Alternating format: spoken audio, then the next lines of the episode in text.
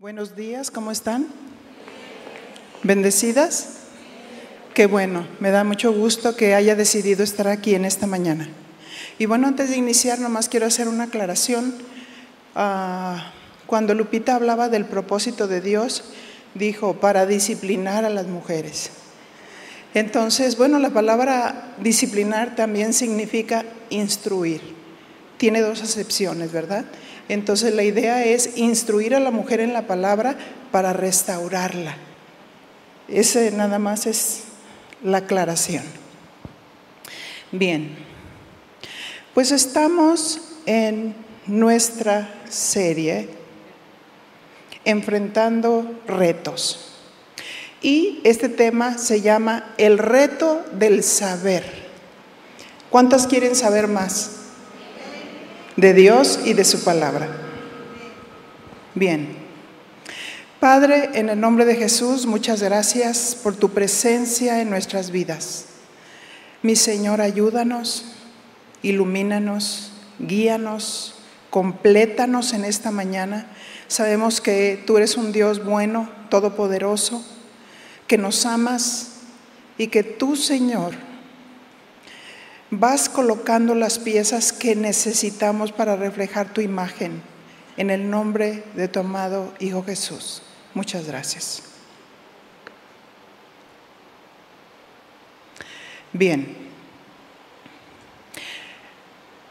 Inicio con una pregunta.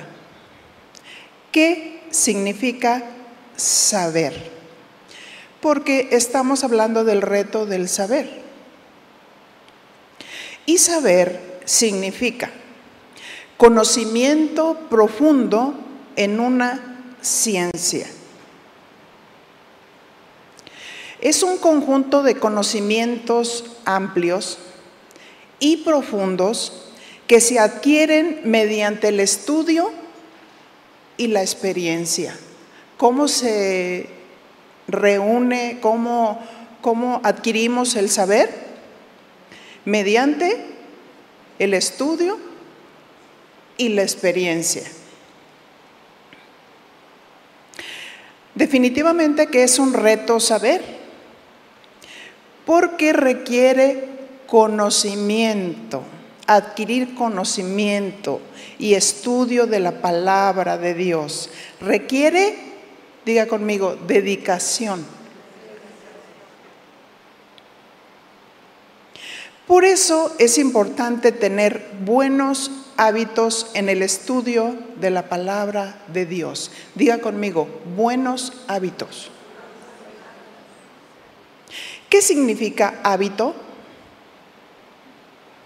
Un buen hábito es aquel que se encamina a conseguir un objetivo que mejora la calidad de vida y genera satisfacción en quien lo posee. Y vemos un ejemplo en Lucas 4:16 hablando de buenos hábitos. Y dice la palabra que vino a Nazaret donde se había criado y en el día de reposo entró en la sinagoga conforme a qué? A su costumbre y se levantó a leer. Esta palabra costumbre significa manera habitual de una persona, ¿verdad? Tener una buena costumbre es una manera habitual de una persona, o sea, de hacer algo, de dedicar algo. Cuando estudiamos la palabra, ¿cuál es el objetivo? Según el siguiente versículo, es conocer a Dios y vivir la vida eterna con Él. Porque la vida eterna no solamente se vive allá, sino también aquí, en la tierra. Juan 5, 39. Y así dice su palabra. Escudriñad las escrituras, porque a vosotros os parece que en ellas tienes la vida eterna. ¿Dónde está la vida eterna? En las escrituras.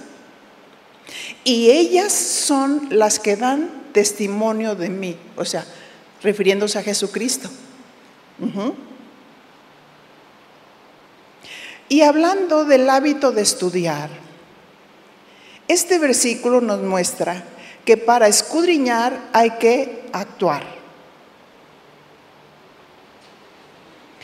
¿Y para qué vamos a actuar? Para sacar los tesoros. Esos tesoros escondidos. Hay que escudriñar, hay que cavar, hay que buscar. Y vamos a ver la parábola de el tesoro escondido. Mateo 13, 44. Y dice así, además, el reino de los cielos es semejante a un tesoro escondido en un campo, el cual un hombre halla diga conmigo, haya. Y lo esconde de nuevo. Y gozoso por ello, va y vende todo lo que, lo que tiene y compra aquel campo. Pero ese campo, ¿por qué había adquirido importancia y valor? ¿Por qué? Porque ahí estaba el tesoro. Este hombre encuentra este tesoro y lo esconde de nuevo para asegurarse que no lo va a perder. Y compra aquel campo porque se quería asegurar que ahí estaba el tesoro.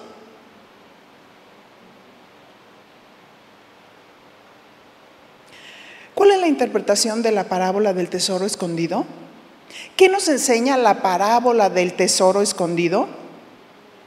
Nos muestra que absolutamente nada puede compararse con el precioso, inmenso gozo de encontrar a Jesús.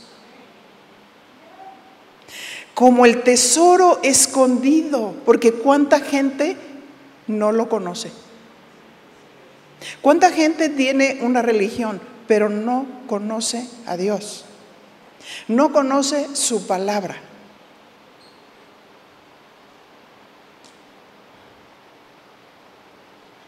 Así es que encuentra el tesoro escondido y lo valioso es también estar en una relación con Jesús y ser parte de la familia de Dios. ¿Cuántos están gozosos de ser parte de la familia de Dios? Y de haber encontrado a Jesús, el tesoro escondido.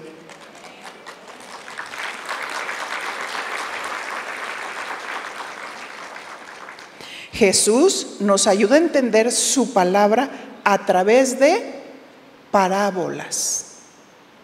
Y la parábola son ejemplos naturales que nos ilustran los principios espirituales. Pero hay que entender.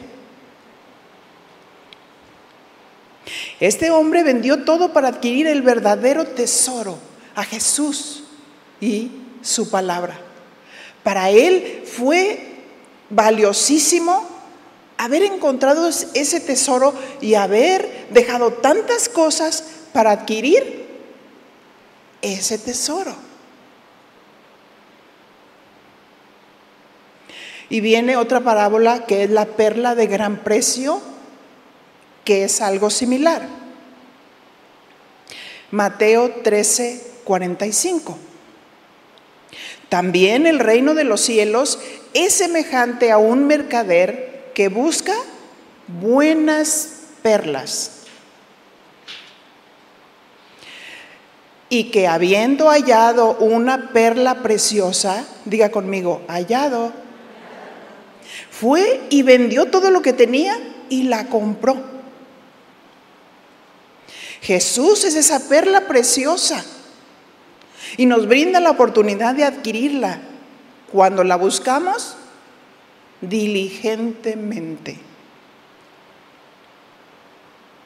Así es que, si somos diligentes, encontramos a Jesús y los principios del reino.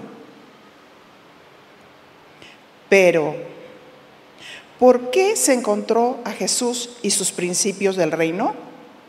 Porque los buscaron y los encontraron. O sea, muchas veces nosotros nos alimentamos cuando recibimos de la palabra. Pero cuando Cantares dice, ¿dónde cesteas al mediodía? ¿O dónde preparas tu alimento? Porque somos maestras del bien. Si somos casadas, representamos una familia. Necesita nuestro esposo tener una mujer conforme a Dios. Necesitan nuestros hijos ser enseñados y formados conforme a los principios de Dios. Lupita decía, este es un buen tiempo, un buen tiempo para mamás y para abuelas. ¿Cuántas abuelas hay aquí? Qué buen tiempo vacacional para poner en práctica todo lo que hemos aprendido durante el año pasar más tiempo con los hijos, disfrutarlos, visitarlos, disfrutar a los nietos, enseñarles de una manera sabia, inteligente, que ellos quieran buscar la perla preciosa a medida que van creciendo. Así es que te voy a decir lo que significa la palabra escudriñar en el griego. Significa buscar, investigar. Así es que no es, no es lo mismo tomar la Biblia y leerla que buscar y escudriñar para poder entender e interpretar correctamente la escritura. ¿Por qué? Bueno, porque tenemos familia, porque estamos viviendo los últimos tiempos, porque los falsos profetas también se están levantando, porque en algún momento podemos ser engañados con una mala interpretación de la escritura. Así es que significa buscar.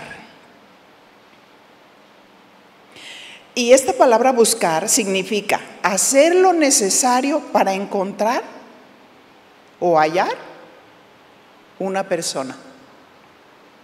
Ajá. Nosotros hicimos lo necesario para encontrar a Jesús, ¿verdad? Alguien nos habló y de pronto Dios quitó todas las barreras de nuestro corazón, como aquella mujer Lidia que era vendedora de púrpura, de sus telas, y cuando escuchó que Pablo predicaba la palabra, su oído se abrió espiritualmente y entendió.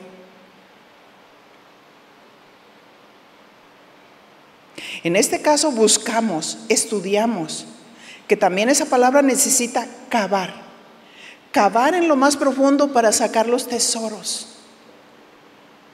No es lo mismo leer la palabra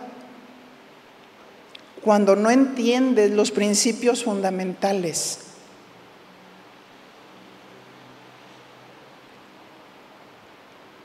El hecho que alguien nos haya hablado de Dios no significa que lo conocemos. Sabemos que Jesucristo es el Dios verdadero que menciona la Biblia. Pero si queremos saber más de Él, ¿Qué debemos hacer? Estudiar, buscar, cavar. Si las personas adultas dicen, ay, pues es que yo ya no leo la, la, letra chiquita, bueno, a lo mejor el hijo hasta le puede comprar un teléfono donde pone la Biblia en audio, donde la está narrando y donde se está alimentando de la palabra. ¿Qué significa crear buenos hábitos? Porque ese es el punto, ¿verdad? La creación de hábitos comienza desde que nacemos. Establecemos rutinas de comida, de sueño, de higiene, de estudio. Crear hábitos es hacer lo mismo con regularidad. Di, ¿es hacer lo mismo? con regularidad durante largo tiempo, lo cual nos define e identifica.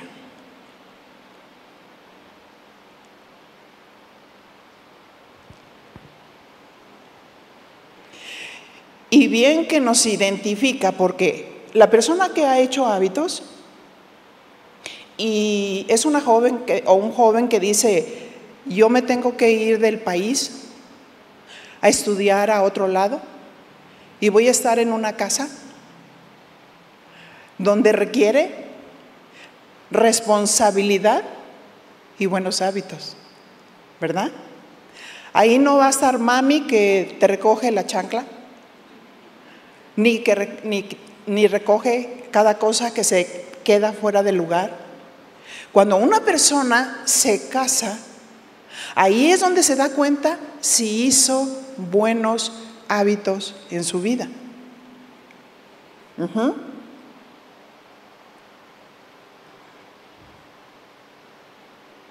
Vamos a mostrar los buenos hábitos que tenemos hablando de malos hábitos. Por ejemplo, puedo barrer, pero no recojo la basura. Eso es un mal hábito.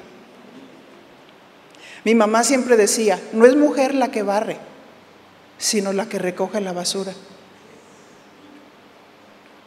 Puedo lavar la losa y no recoger los residuos que quedan en el lugar donde lavé la losa. Y así puedo hablar de, malos hábitos que tenemos, que se reflejan en lo espiritual. Si yo no soy persistente en algo, como hablamos de la definición de hábitos, entonces yo no voy a ser persistente en saber. Yo no voy a ser persistente en el estudio de la palabra. Yo no voy a escudriñar porque en primer lugar no tengo interés, porque hay una mentalidad que dice, es que no me gusta leer. Y no se trata de lo que nos gusta, se trata de lo que nos conviene y lo que necesitamos. Amén. Para hacer hábitos de estudio, debemos dedicar un tiempo específico en el que te dediques a estudiar. Busca un lugar adecuado donde estés cómodo, cómoda. Durante el día tenemos infinidad de cosas que tenemos que hacer. Y seguido incumplimos con nuestras tareas, quienes incluso están en el ministerio y decimos, es que no tuve tiempo, es que tuve que hacer esto, es que mis hijos, es que la escuela, es que el hospital, es que esto, entonces significa que Dios no está en primer lugar en nuestra vida. Todo es importante en nuestra vida. Afanarnos bajo el sol. Y no significa que aquello que hacemos no sea importante. Pero la persona que adquiere conocimiento y sabiduría, y la sabiduría está sobre el conocimiento porque la sabiduría es la habilidad práctica para llevar a cabo lo que conozco. Si yo puedo planear mi comida, si puedo planear la limpieza de casa, si puedo planear todo esto, ¿por qué no planeo en el área espiritual?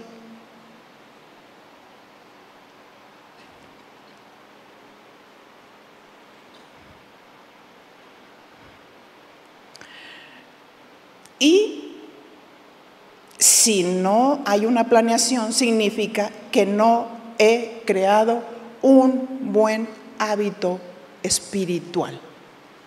Un buen hábito espiritual. Si no hay hábitos, imagínate, si tú dices, yo nada más me lavo la boca un día, una vez al día, vas a tener consecuencias, ¿verdad que sí? Porque es un mal hábito. No, yo nada más me baño una vez a la semana. Pues vas a tener consecuencias. Porque va a haber un mal hábito. Y luego dices, ¿por qué estoy tan grande ya? Porque no hay un buen hábito. No hay un buen hábito de bañarte, de limpieza, de ejercicio. No hay un buen hábito o como creyentes en Cristo. Debemos de hacer hábito de meditar su palabra y escudriñarla. Jesús tenía buenos hábitos de ir al templo y de leer la escritura. Pero lo que hacemos aquí es un resultado de lo que vivimos en la intimidad. Es una gran responsabilidad cuando no estudiamos, cuando no buscamos. Dios no quiere que demos comida recalentada. Dios quiere que sepamos bien por qué estamos nosotros dando cierto alimento, cuál es el objetivo y qué es lo que se quiere lograr.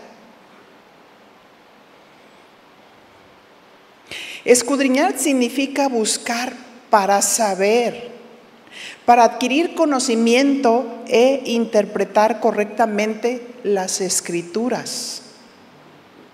Y para eso también viene otra parábola que se llama la parábola de la moneda perdida. Y bueno, eso me hace mucho recordar en el tiempo que estaba en la religión, porque cantaban la primera parte es la bíblica. Había una vez una mujer que sus monedas extravió, buscó, limpió su casa y nada yo. Pero nada más es una parte bíblica, porque la otra parte que se cantaba pues no es bíblico. Pero, ¿qué dice la parábola? La parábola de la moneda perdida o también conocida como los dracmas. Esta es una comparación del Nuevo Testamento que se encuentra únicamente en el Evangelio de Lucas. Lo vamos a ver en Lucas capítulo 15, verso 8. ¿O qué mujer que tiene 10 monedas, si pierde una moneda, no enciende la lámpara, fíjate lo que dice, enciende la lámpara y barre la casa y busca con diligencia, ¿hasta qué? Hasta encontrarla, ¿verdad? Busca con diligencia hasta encontrarla. Nosotros buscamos con diligencia para saber la interpretación correcta de un texto, de un pasaje o de una parábola. ¿Qué dice?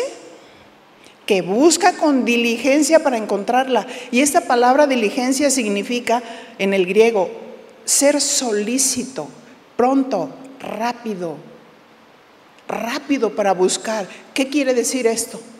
Ahorita que muchas mujeres ya están usando la tecnología, quieren saber algo y luego, ay, fíjate, en el Facebook salió esta receta. Ay, es que me duele aquí. Ah, fíjate, te voy a pasar una receta que vi. Ah, ¿por qué no escudriñamos así la Biblia? Ah, es que no entendí esta palabra. Ah, pues la busco para saber qué es lo que significa. Eso es escudriñar. Eso es cavar. Eso es estudiar.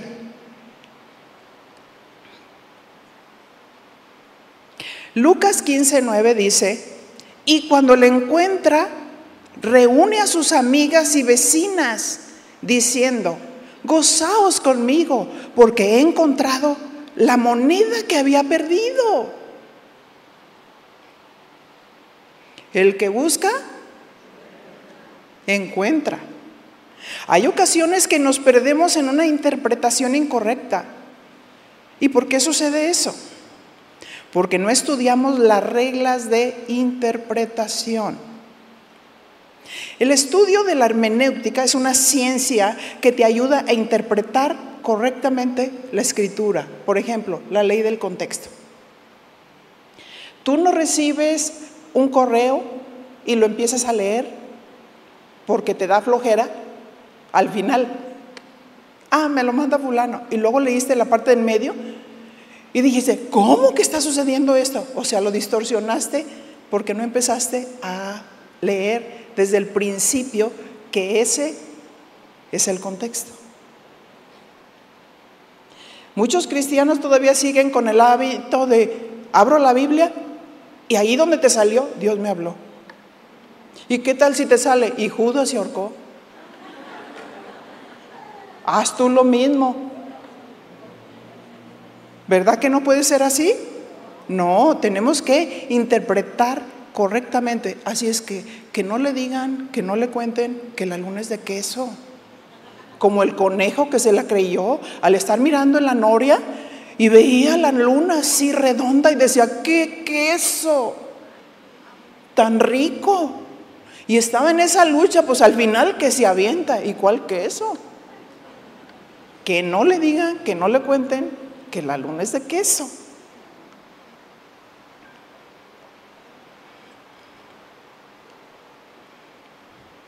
¿Qué dijo San Pablo a Timoteo? Segunda de Timoteo 2:15.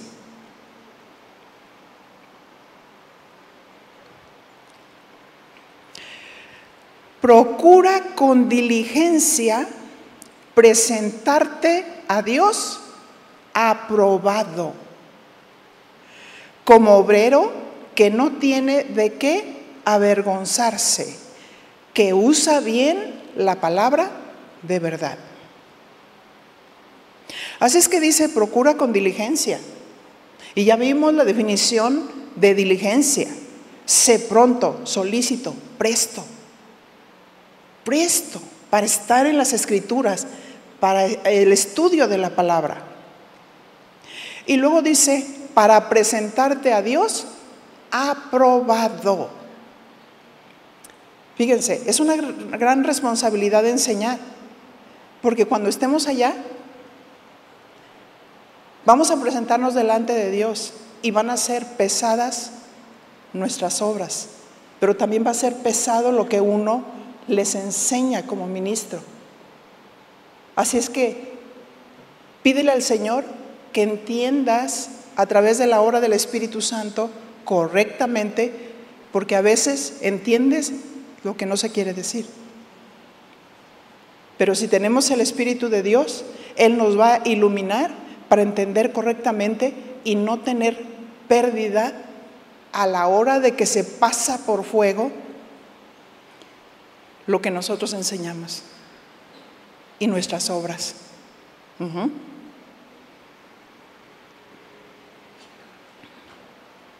O sea, Timoteo pasó el examen del conocimiento y sabiduría.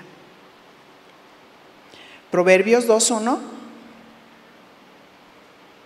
nos habla de la excelencia de la sabiduría.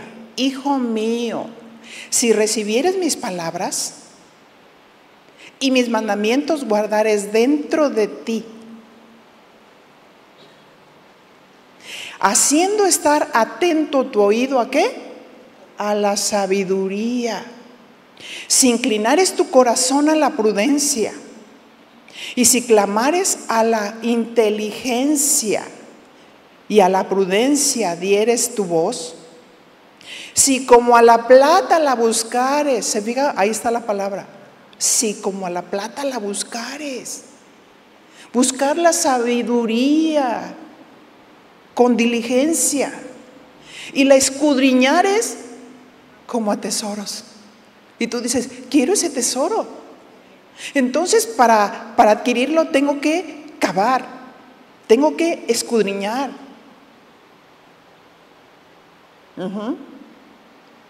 Tengo que buscar. Entonces entenderás el temor de Dios. O sea, el respeto a Dios. Y hallarás el conocimiento de Dios que esto es el saber de Dios. Porque Jehová da la sabiduría, ¿quién la da? Dios. Y de su boca viene el conocimiento y la inteligencia.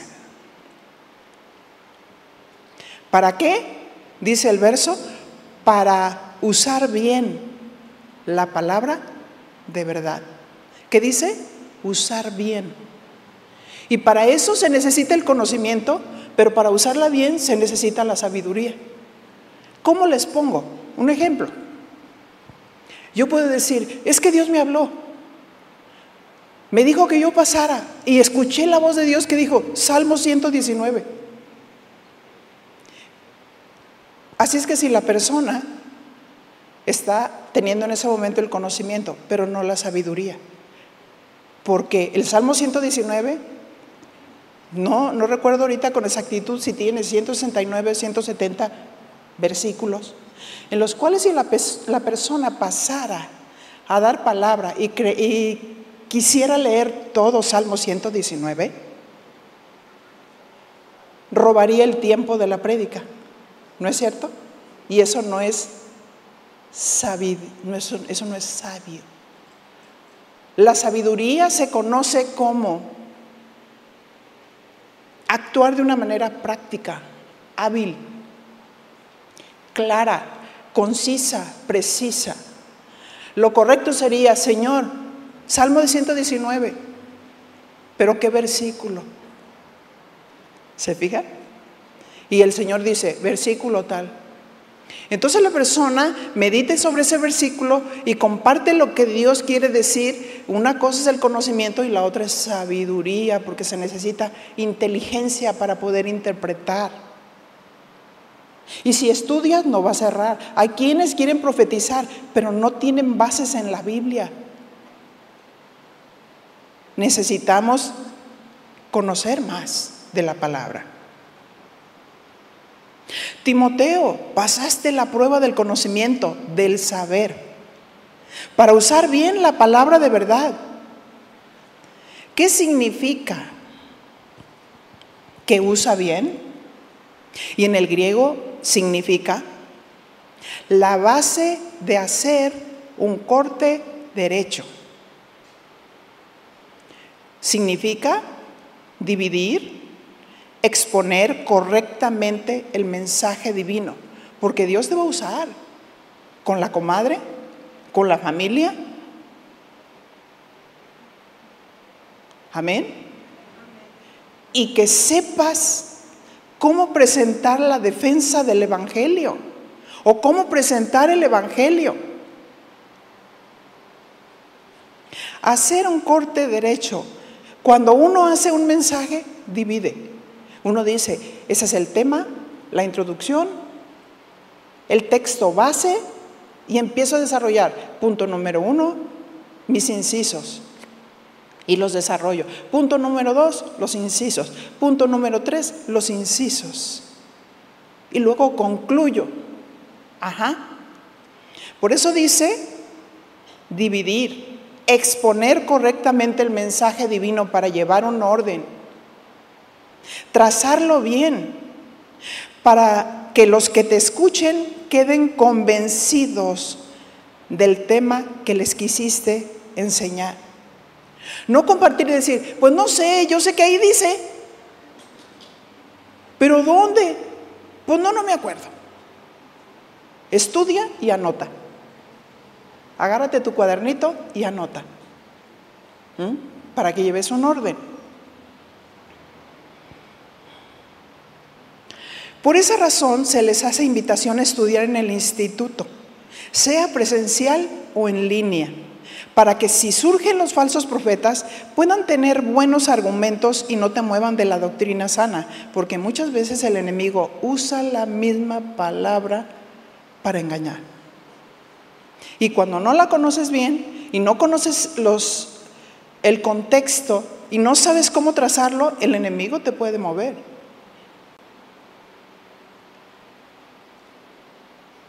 Quiero que volvamos con la persona que está buscando diligentemente la moneda perdida, porque la dejamos por ahí. Así hay que escudriñar para entender qué es lo que el Señor nos quiso decir con esta parábola. Ella encontró la moneda que había perdido. Y cuando uno busca, encuentra. ¿Por qué razón se escribió esta parábola? Para que sepamos que esta mujer perdió la moneda e hizo hasta lo imposible para encontrarla y buscó y buscó. Y cuando leemos el pasaje nos vamos a dar cuenta de la respuesta que esperamos. Por esa razón debemos de buscar y encontrar el saber y conocimiento de Dios bien trazado. Lucas 15, 10 nos da la respuesta. Así os digo que hay gozo delante de los ángeles de Dios por un pecador que se arrepiente. ¿Sí? Es el versículo que cito yo mucho cuando alguien recibe a Cristo en su corazón. Ajá. Esta moneda representaba al pecador perdido y extraviado que Dios buscó. Porque el hombre se perdió en sus pecados, pero Dios nos buscó hasta encontrarnos. Ahí está el principio, ¿verdad? Dios quiere que lo conozcamos.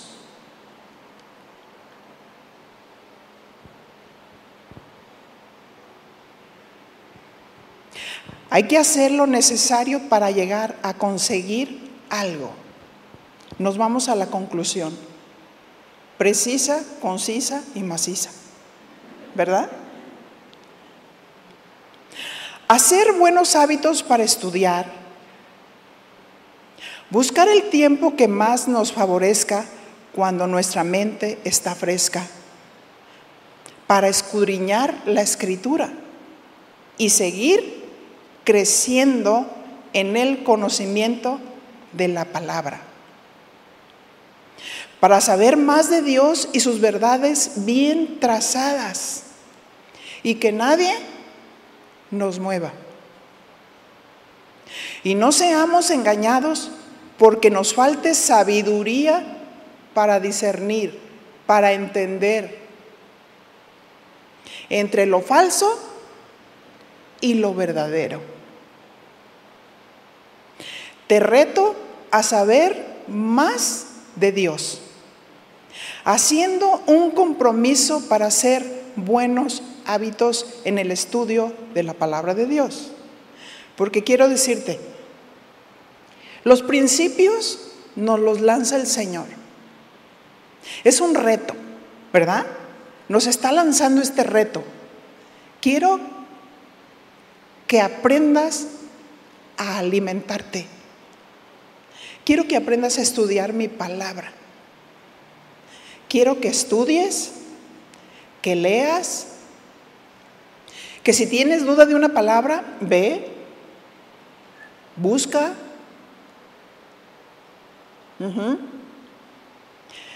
Que si el Señor te reta y te dice, oye, pues yo te voy a dar para tu computadora, ahí vas a tener el ISOR, donde viene el griego, el hebreo, y donde nada más buscas la palabra y te arroja la definición. O tienes un, alguna pregunta, te vas a, Google y preguntas ahí qué significa esta palabra. Así como somos tan diligentes para estar en el Internet, y estar mirando todo lo que está sucediendo, ¿qué haces? Uh, eso ya tienes un hábito. Hábito, no puedes vivir sin. ¿Qué pasó? Ay, voy a ver qué receta, voy a ver qué vestido nuevo salió. Hábitos, hábitos. Quiero decirte que si no hay hábitos, todo esto que yo le estoy enseñando del conocimiento, del saber, de la sabiduría, no va a suceder si no hay una decisión y una determinación de hacer buenos hábitos. No podemos nosotros recibir esa excusa de, espérame, no tengo tiempo. Ah, no, tienes tiempo para lavar, tienes tiempo para irte con tus amigas al café, tienes tiempo para cocinar, tienes tiempo para eh, las tareas de los niños. Ah, mi Señor, pero pues para ti las cáscaras, ¿no? Pues dice la palabra de Dios que Él es la vida. Él es la vida. Con Él todo sale bien. Dios no quiere que andemos afanadas y turbadas. Dios no quiere que nos afanemos con las cosas de la vida. Dios quiere que como María, aquella mujer que escogió la mejor parte. Cuando Marta recibió a Jesús en su casa, esto lo vemos en Lucas 10, 38 al 42. Cuando Marta recibió al Jesús en su casa, hola Jesús, pásale. Y ella, afanada, limpiando, preocupándose por todas las cosas de la tierra, cuando el Señor Jesús y su presencia tan hermosa y tan importante estaba en su casa. Pero María escogió la, mejor parte. María vino y se sentó cerca de Jesús. Estaba embelesada escuchando sus palabras, las leyes del reino.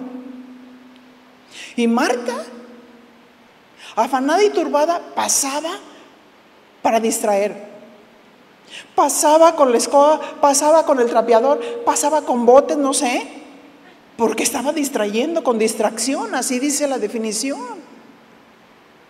Quería quitarla de estar frente a Jesús. Y ella estaba recibiendo su palabra. Ella quería estar con Jesús. Así como preparas todo, hoy te reto a que tengas un tiempo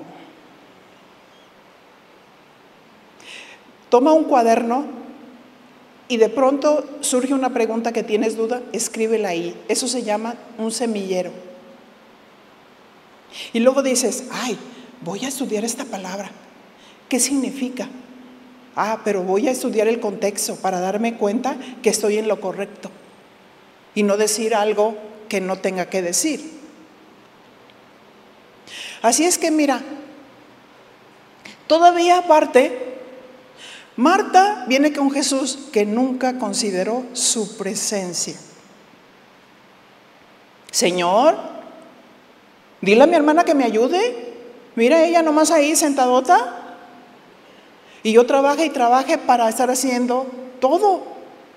Y le dijo el Señor, Marta, Marta, Marta, afanada y turbada estás con todas estas cosas, pero esta ha escogido la mejor parte. ¿Sabes que todo el quehacer se organiza mejor cuando has estado con Él? ¿Sabes que cuando tú le dedicas un tiempo a Dios, tienes el conocimiento y la sabiduría, el alimento que necesitas para enfrentar los retos y los desafíos de la vida? ¿Sabes cómo conducirte y cómo tratar las situaciones cuando la sabiduría entra a tu corazón? Y tú dices, híjole, wow, Señor, qué hermoso. Por eso me, me estás dando estas palabras, porque no sabemos en qué momento se nos presenta la prueba. Y Dios no quiere que estemos como Marta. No significa que no hagamos qué hacer. Significa que todo tiene un orden, pero Dios siempre debe ser el primero para nuestras vidas. Démosle un aplauso al Señor.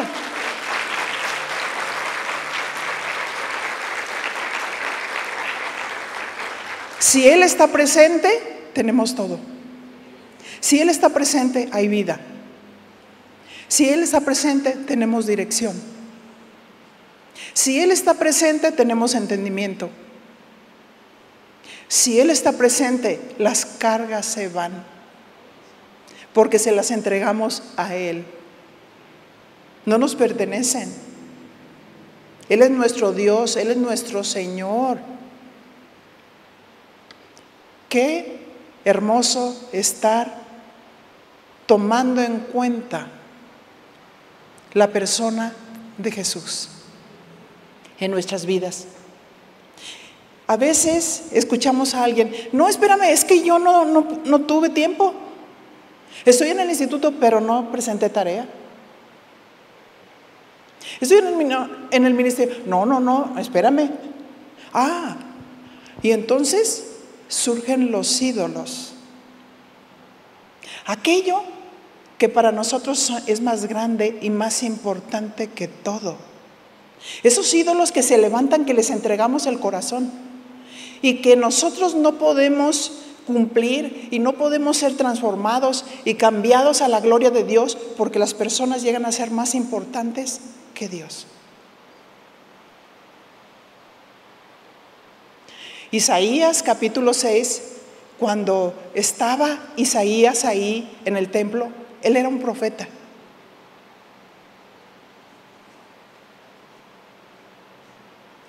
Y dice él que la presencia de Dios estaba ahí y sus faldas llenaban el templo.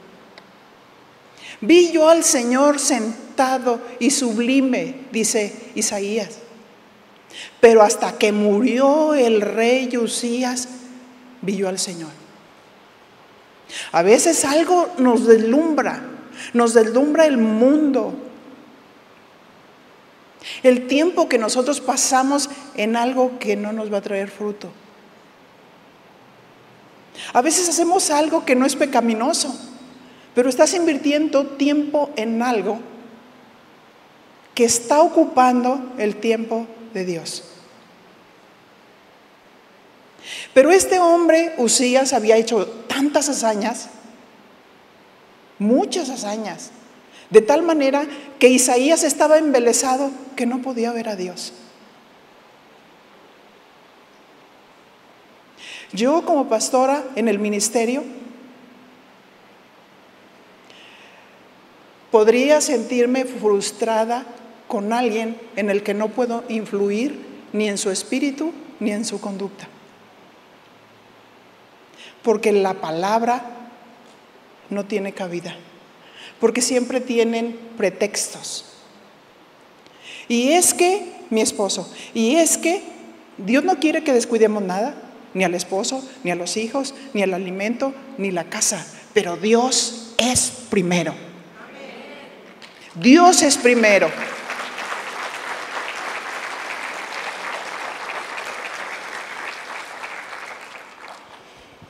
Así es que vamos a orar, ¿qué les parece?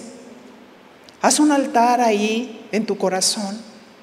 Habla directamente con Dios. Encuéntrate con Dios en esta mañana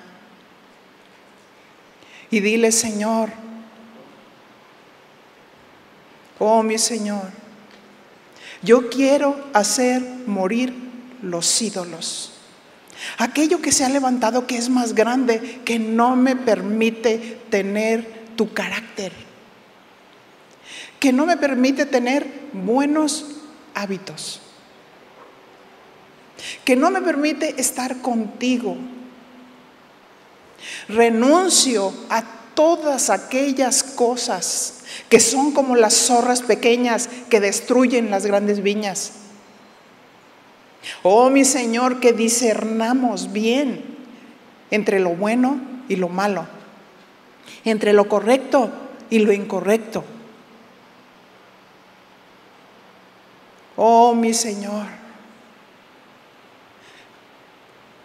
Isaías Acudió al llamado de Dios cuando la venda se le cayó de los ojos. Y cuando escuchó la voz de Dios que dijo, ¿quién irá por nosotros? E inmediatamente Isaías dice, Señor, envíame a mí. Envíame a mí. Se dio cuenta que sus ojos no habían estado en Dios, aunque era profeta.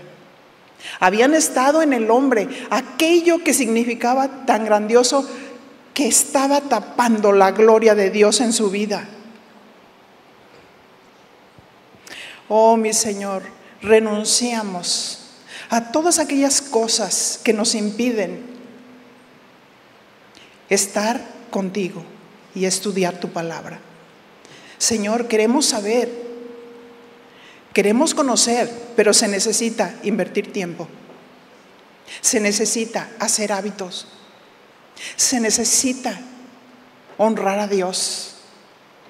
Reconocer su presencia, reconocer que Él es todo.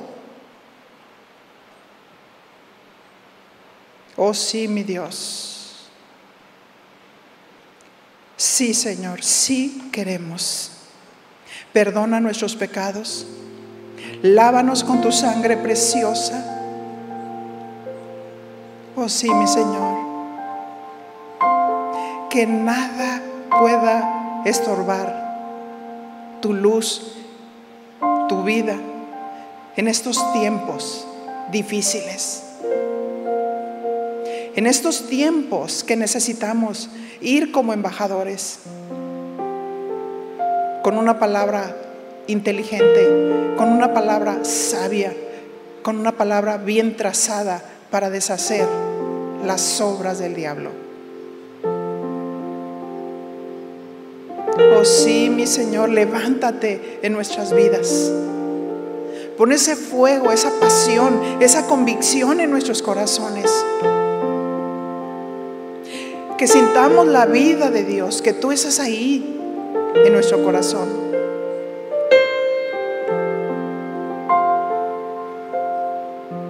Levanta tus manos para adorar a Dios y para decirle, Señor, aquí estoy, he sido muy retado, muy desafiado por ti y quiero darte una respuesta.